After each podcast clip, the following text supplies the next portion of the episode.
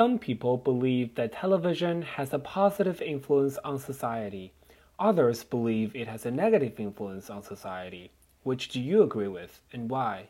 Use details and examples to explain your opinion. I believe that television has had a positive influence on society because of its powerful educational role. When I was a kid, I used to come home after school, finish my homework, and then watch TV afterwards. And I realized that all the TV that I watched was quite educational.